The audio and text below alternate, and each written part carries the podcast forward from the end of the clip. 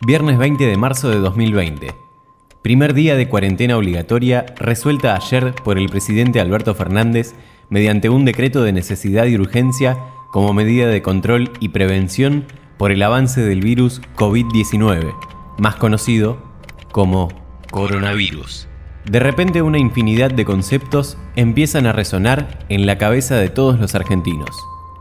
Aislamiento obligatorio, distancia social preventiva, pandemia, contagio, crisis sanitaria, confinamiento, cuarentena. La Real Academia Española define este término como conjunto de 40 unidades o aislamiento preventivo a que se somete durante un periodo de tiempo, por razones sanitarias, a personas o animales. Pero ¿de qué se trata realmente la cuarentena? ¿Cómo se originó esta medida de prevención sanitaria?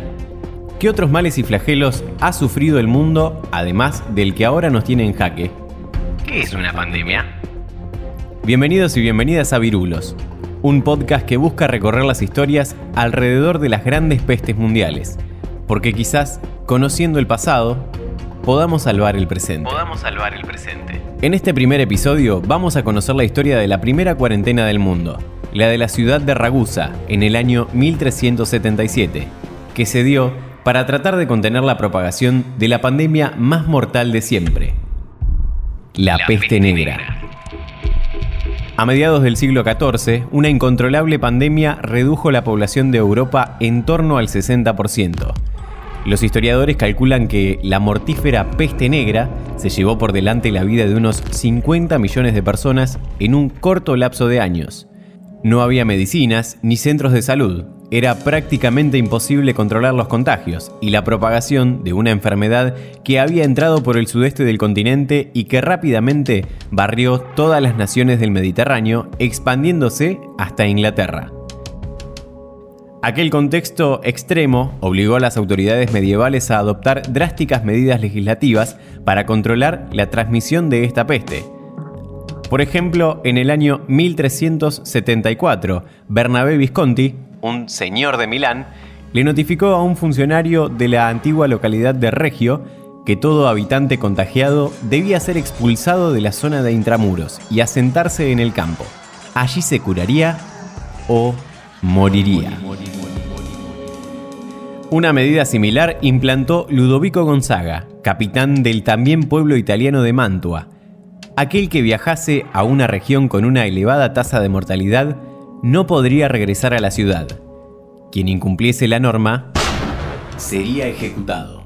Sin embargo, en la colonia veneciana de Ragusa, actual ciudad de Dubrovnik, situada al sureste de Croacia, que contaba con un concurrido puerto para el tráfico marítimo mediterráneo, las autoridades decidieron poner en práctica una inteligente y mucho menos tiránica idea para tratar de frenar la reproducción de la pandemia.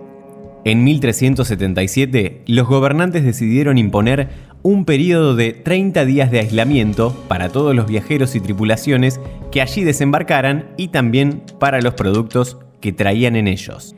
Este es el primer ejemplo históricamente documentado de una ciudad en cuarentena. Esta innovadora estrategia fue adoptada después de varios intentos fallidos de contención. El físico de la ciudad, Jacobo de Padua, había propuesto habilitar un sitio alejado de los muros defensivos en el que asentar a los enfermos locales y a los extranjeros que se acercaban en busca de ayuda. Los resultados se revelaron ineficaces y por eso los miembros del Gran Consejo, la autoridad competente de la época, aprobaron declarar un Trentino, un periodo de aislamiento de 30 días. El mismo se iba a desarrollar en tres pequeñas islas no habitadas en la bahía de Kaptat, al sureste de la actual Croacia. El Trentino tenía cuatro principios fundamentales. 1. Los ciudadanos procedentes de zonas con alta presencia de peste negra no serían admitidos en Ragusa hasta cumplir un mes de reclusión. 2. Ningún habitante local podría entrar en el área de riesgo con la pena de permanecer allí los 30 días en cuestión. 3. Lo mismo le sucedería a todos aquellos que se acercaran al sector en cuarentena para proporcionar alimentos sin el permiso oficial. 4. Quien no cumpliese estas medidas sería incomunicado hasta comprobar que no suponía ningún riesgo para el resto. El ejemplo de Ragusa fue pionero en la forma de abordar una crisis sanitaria con los limitadísimos medios de la época. Tengamos en cuenta que estamos situados en plena Edad Media. Y en las décadas posteriores, otras ciudades como Venecia, Marsella, Pisa o Génova empezaron a redactar leyes similares. Las ciudades de Europa comenzaron a apropiarse de estas medidas sanitarias, pero con algunas modificaciones. El periodo de aislamiento aumentó de 30 a 40 días. Del trentino se pasó al cuarantino, Cuarantino. un término derivado de la palabra italiana quaranta, que significa 40. Los motivos de este incremento en el calendario resultan desconocidos. Los investigadores defienden diversas teorías. Hay quienes sugieren que la modificación estuvo provocada porque un mes se reveló insuficiente para contrarrestar la propagación de la enfermedad. Otros autores han mencionado creencias religiosas, como su relación, por ejemplo, con la cuaresma cristiana, el tiempo litúrgico destinado a la preparación espiritual de la Pascua, la duración del diluvio universal, la estancia de Jesucristo en el desierto de Judea o la de Moisés en el monte Sinaí. Todos estos eventos simbólicos duraron 40 días. Otra idea más racional es la que sigue la evolución de la peste negra, la pandemia más mortal de la historia de la humanidad. Desde que una persona la contraía hasta su muerte, el tiempo que pasaba se situaba en torno a los 37 días.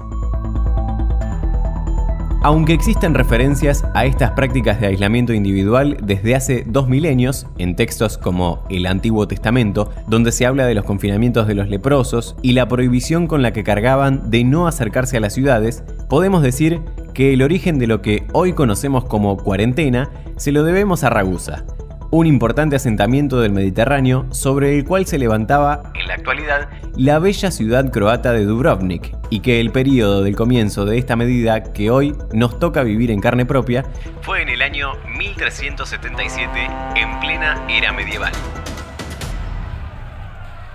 En el Instagram de Grama Media podés encontrar las imágenes de este lugar en el pasado y en la actualidad. También podés dejarnos tu comentario y compartir este episodio con quien vos quieras. Fuente elespañol.com. Producción integral. Stefano Sotelo Berra. Distribución y diseño. Grama Media. Virulos. Virulos. Porque conociendo el pasado, quizás podamos salvar el presente.